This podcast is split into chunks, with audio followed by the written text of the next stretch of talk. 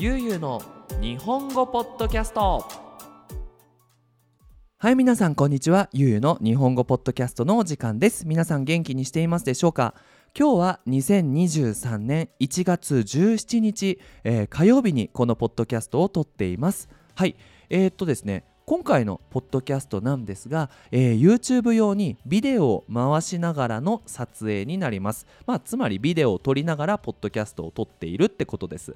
でえー、とですねこのポッドキャストが YouTube にアップロードされる時に皆さんあれって思うかもしれないんですが、えー、帽子をかぶっています。まあねあんまり家の中で帽子をかぶるっていうのはいいことではないのですがいかんせんね。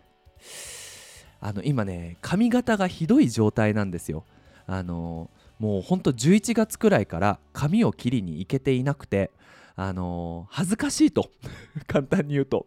でえっとですねまあその皆さんにね皆さん見てる皆さんも嫌な気持ちになると思うので、えー、帽子をかぶって、えー、恥ずかしい気持ちを紛らわしながらあのこのポッドキャストを撮っていきたいと思います。はい。であの早速ね今回のポッドキャストのテーマを、皆さんに発表したいと思うんですが、えー、今回は言霊つまり、えー、言葉には魔法のような力が宿るのかどうかっていうお話をしたいなと思います。えっとね、ちなみにこのテーマなんですが僕のオンラインレッスンのテーマです。ちょうどね先週の金曜日に勉強しました。うん、あの僕の日本語のレッスンはあの日本語を勉強するレッスンではなくてその日本語を使いながらその人生のちょっとプラスになるようなことを勉強したりあの日本文化について勉強をするクラスになっています。このポッドキャストを聞いてみてねあれ？ゆうゆうの日本語のレッスン面白そうだな。僕もやってみたいなって思った人はぜひぜひゆうゆうの日本語あじゃあ、ゆうゆう日本語アットマーク gmail.com までメールをください。で、あとなんかね、最近はすごく嬉しいことに、日本の方もこの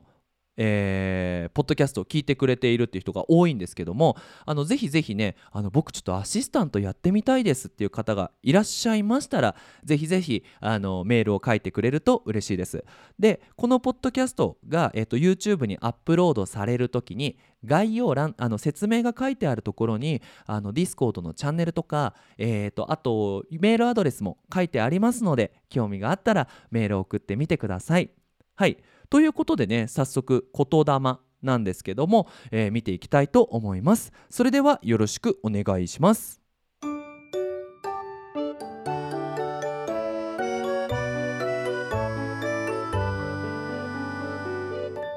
ゆうゆうの日本語ポッドキャスト。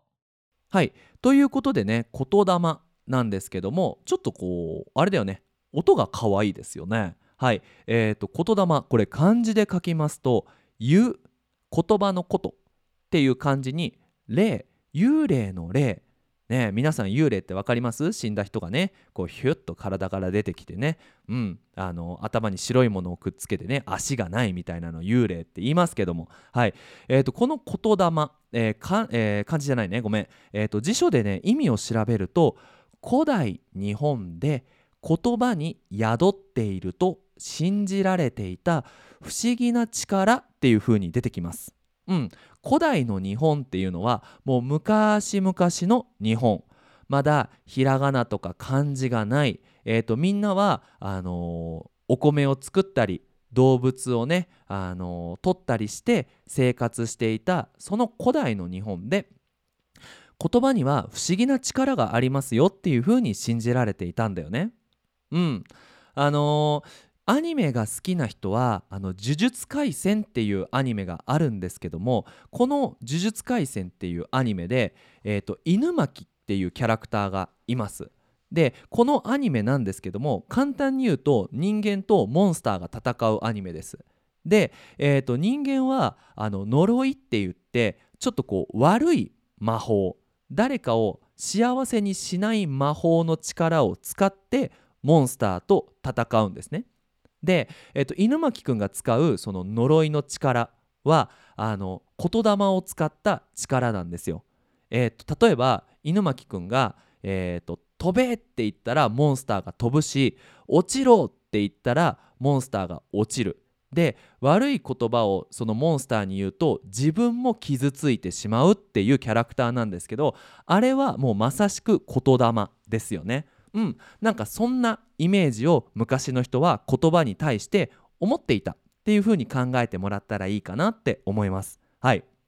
でこの言葉言霊の歴史なんだけどすごく長くてですねその言霊っていう言葉が出てくる本一番古い本は1300年前に書かれた「古事記」っていう本ね「古事記」っていう本だねごめんね。であと「万葉集」っていうその昔の人のポエムを集めたその何て言うかなポエム集みたいなものがあるんだけどそれにも「言霊」っていう言葉が出てくるそうです。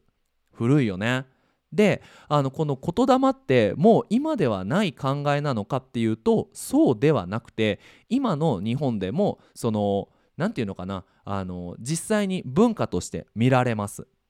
神社だねうんなんかさ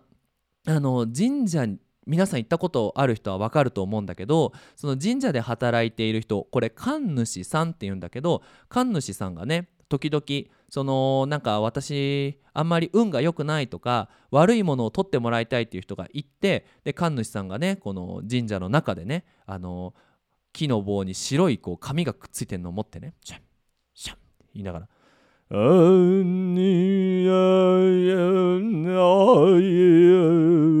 みたいなねごめん全然その言葉がさあの全然わからないから、まあ、そういう感じのメロディーでそのまあある言葉をねフレーズをこう言うんだけどこれをね乗り取っています。えっ、ー、と祝います祝うっていう言葉に歌詞の詩うんでノリトって言うんだけど、まあ、そういうねその悪いものを取るっていうためにその言葉の力を使うっていうのはこの言霊信仰ね言霊っていうのがを信じる気持ちっていうのがまだ日本には残っているっていうことだよね。でこれじゃあね神社みたいなすごく特別なところだけなのかっていうとそうではなくて例えばね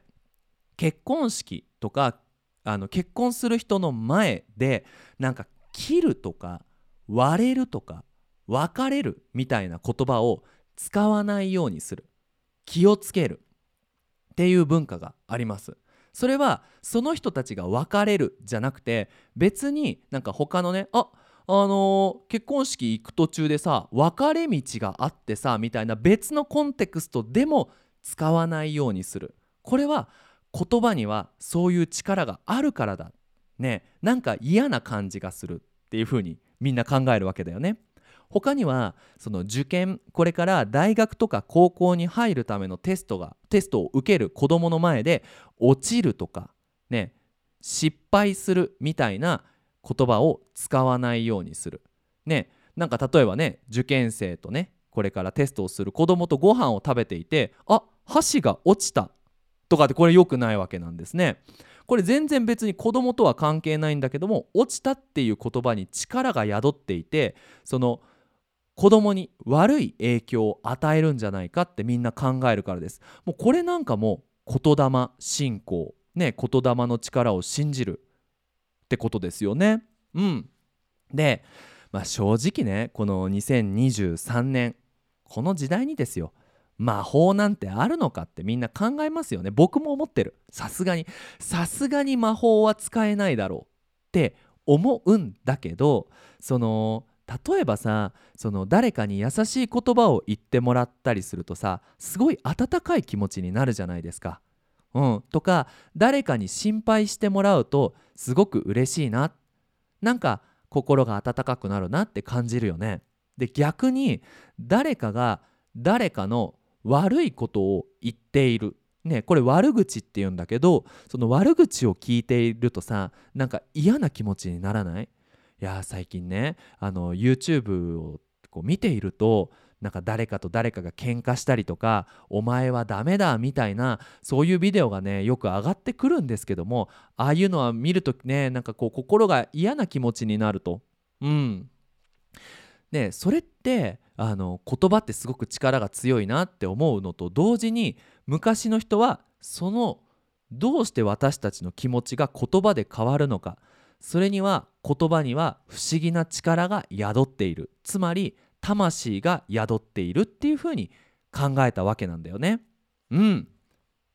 はい。で、えーとまあ、ちょっと別のテーマになるんですけどもその言霊の歴史について。皆さんと見ていきたいなと思います。えーと、今のね日本でも、えーと、皆さん日本人の方わかると思うんですけど子供の時にですね怪我をするとどこかに足をぶつけるとお母さんが来てね「痛いの痛いの飛んでけ」っていうふうに言ってくれたと思います。まあこういうねおまじない言葉っていうのも言霊の文化から生まれたものらしいんですね。でじゃあなんでその言葉でその悪いものを取ったりいいものを呼んだりする文化っていうのが生まれたかっていうとこれはもうすごい日本ならではの理由があるんですね。簡単に言うと、えー、日本っていうのは文字がなかなかなかった。なんかいいね。なかなかなかった。はい。えー、っとですね、ごめんなさい。あのんもうね日本語を勉強している人はあのよく知っているし有名な話ではあると思うんですけどまず日本語っていうのは話し言葉でしたと。でその後500年500年ぐらいの時にあの中国から漢字が入ってきて漢字を使ってひらがなを作りひらがなからまあカタカナを作りでその、えー、漢字をこう早く書いたスタイルがひらがなになりっていう風に文字が生まれたんですね。なのでその日本は長い間文字がなかったなのでその言葉っていうのを口伝えに伝承した歴史があるんですねつまりね「おはよう」っていう言葉はどうやって覚えるかっていうとお父さんが子供に教えてでその子供が、えー、その子供に教えてっていうふうにそのみんなに言葉をね教えていったわけなんですよ。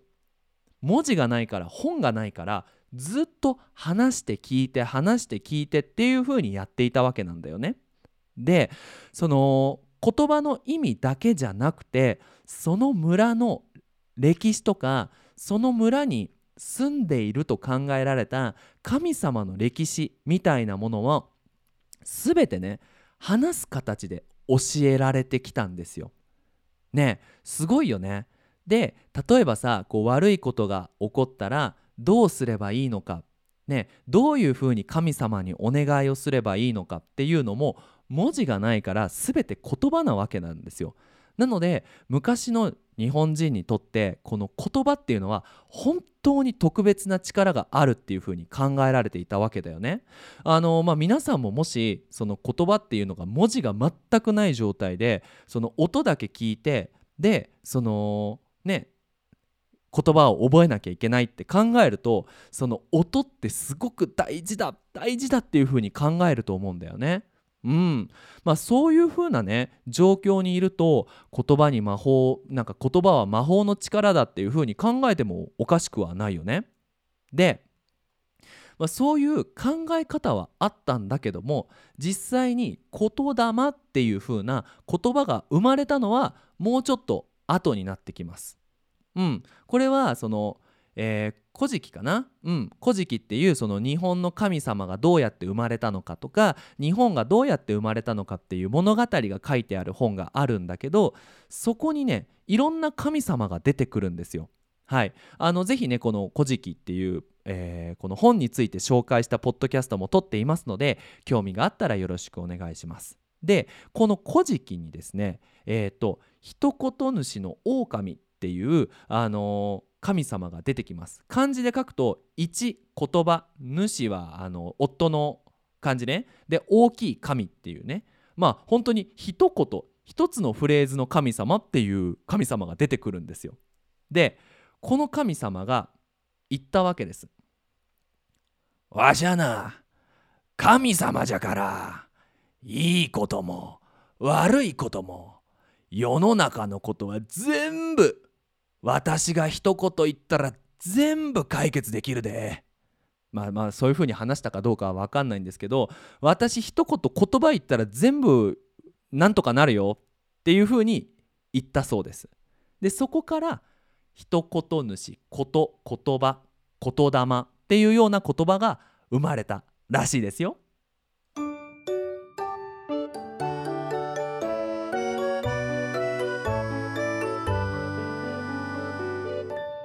ゆうゆうの日本語ポッドキャスト。はい。ということで次はですねこの言霊つまり言葉には特別な力があるっていうふうに考えて皆さんの生活を少しでも良くしていこうっていうふうにあのお話をね、えー、テーマを変えていきたいと思います。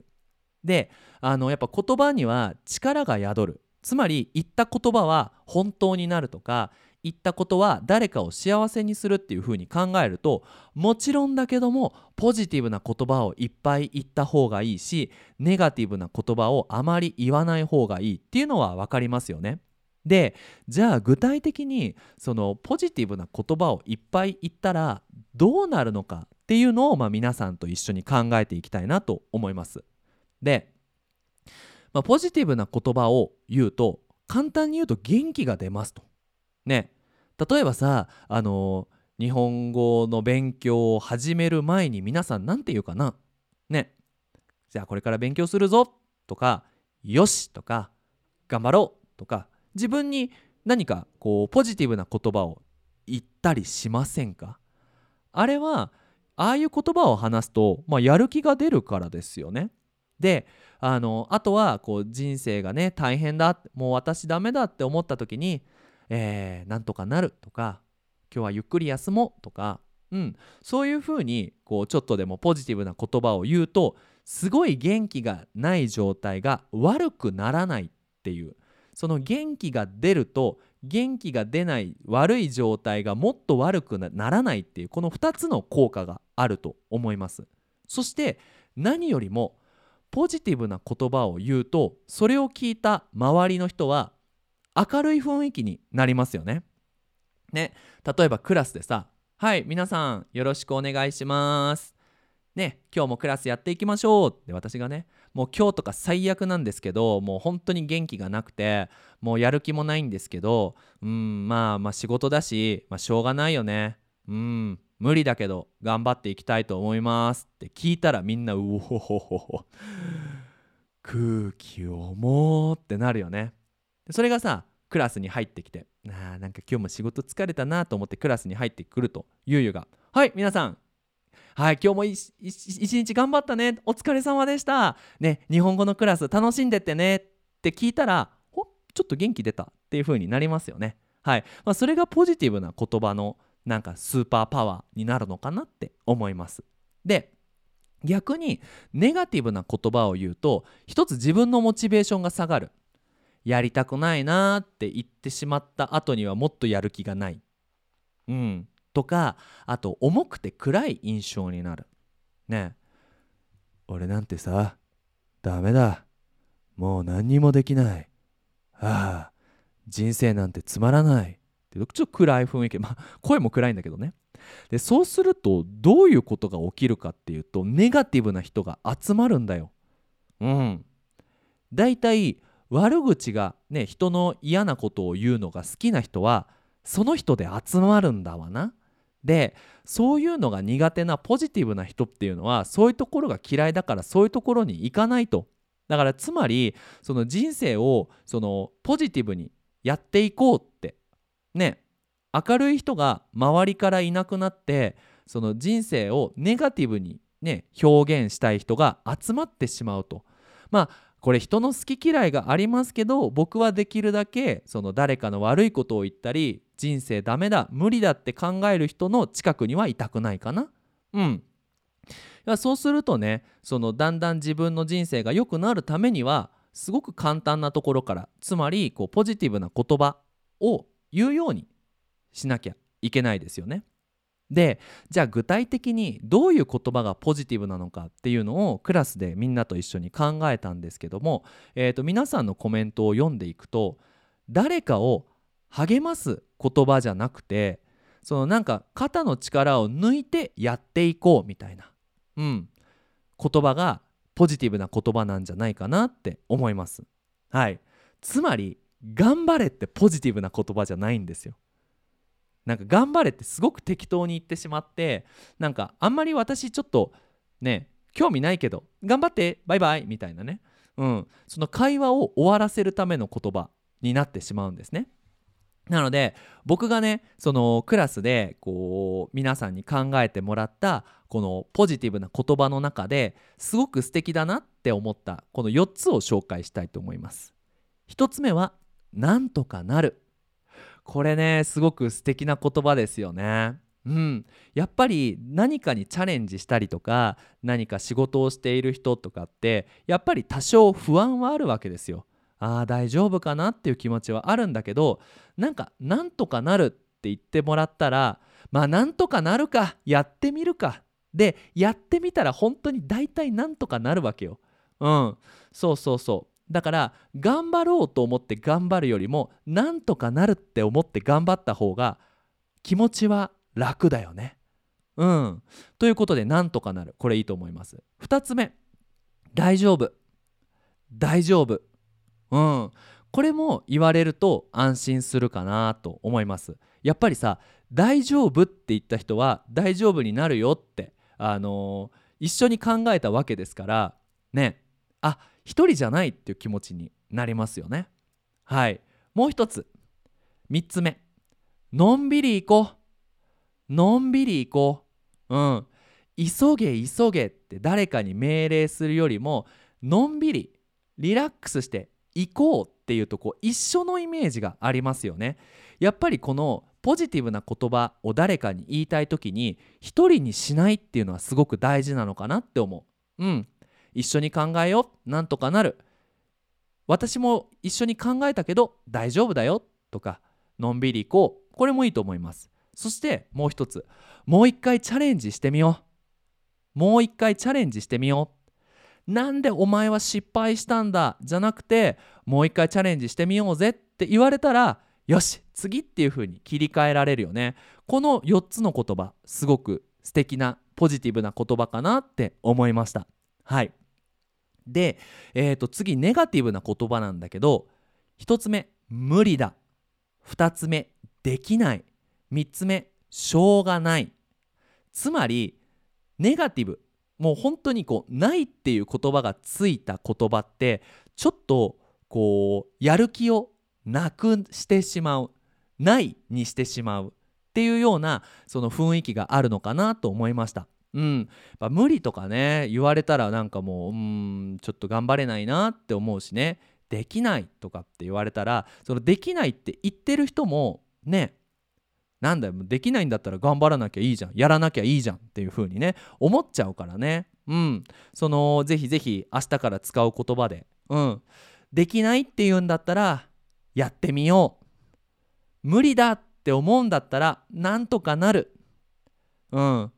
しょうがないって言うんだったらもう一回チャレンジしてみようっていう風にその同じシチュエーションだったとしても一人で話す言葉誰かに話す言葉をそういうふうに変えていくだけで周りが明るくなったりその自分のやる気がちょっと出たりしますのでねぜひぜひこの言霊パワーを使ってみたらどうかなって思います。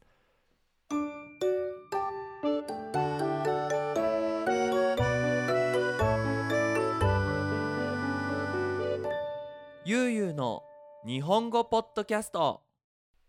はい最後になるんですけども、えーと、言葉の力を使うと誰かをハッピーにできるっていう風にね悪口とは反対ね誰かをうれ嬉しくできるのもこの言葉の力なんじゃないかなって思うんですよ。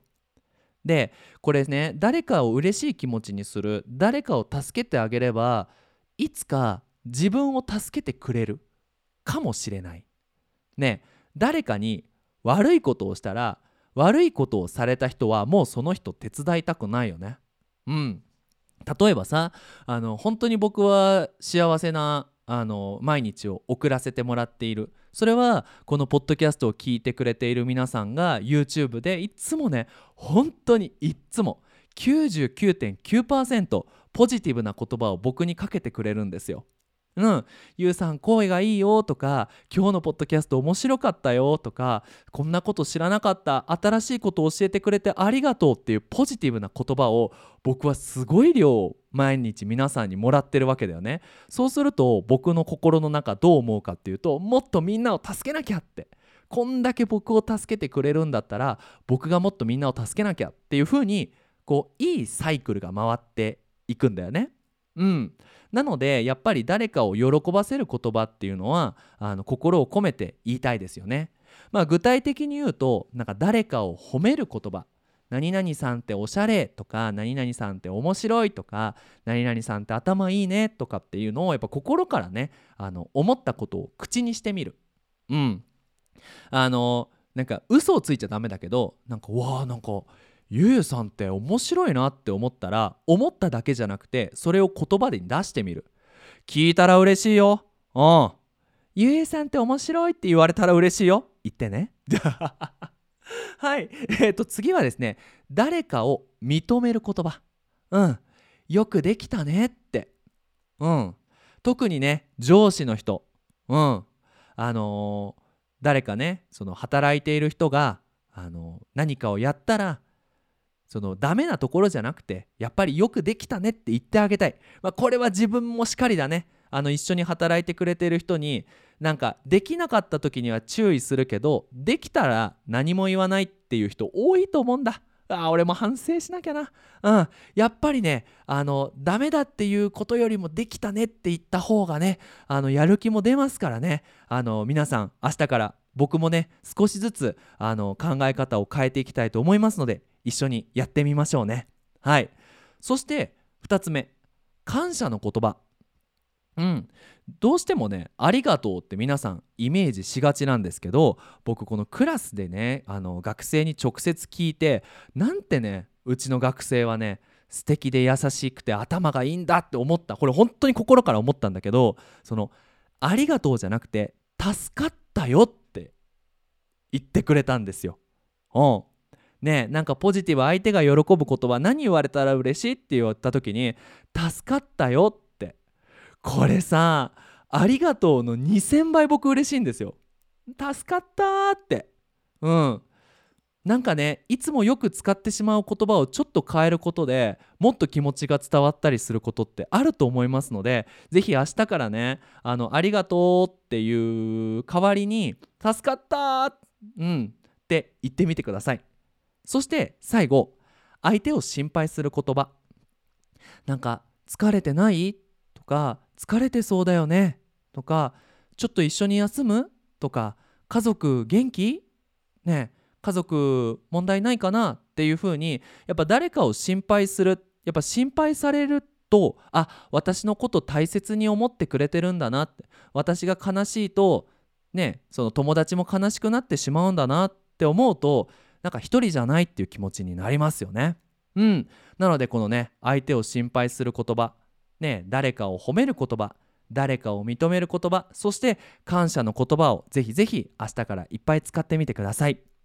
はいということでね今回やってまいりましたゆうゆの日本語ポッドキャストだったんですけどもクラスで勉強したテーマ言霊について皆さんに紹介しました。ねいや面白いなって思った人はねぜひぜひあのお試しでもできますのであの1本ねメールを書いてくれると嬉しいです。え、ー、と時間はですねえっ、ー、と日本の土曜日と日曜日の朝にやっていますのであのもし時間がある方はぜひぜひあのチャレンジしてくれると嬉しいです。はいということで引き続き日本語の勉強頑張ってください。それじゃあまたねバイバイ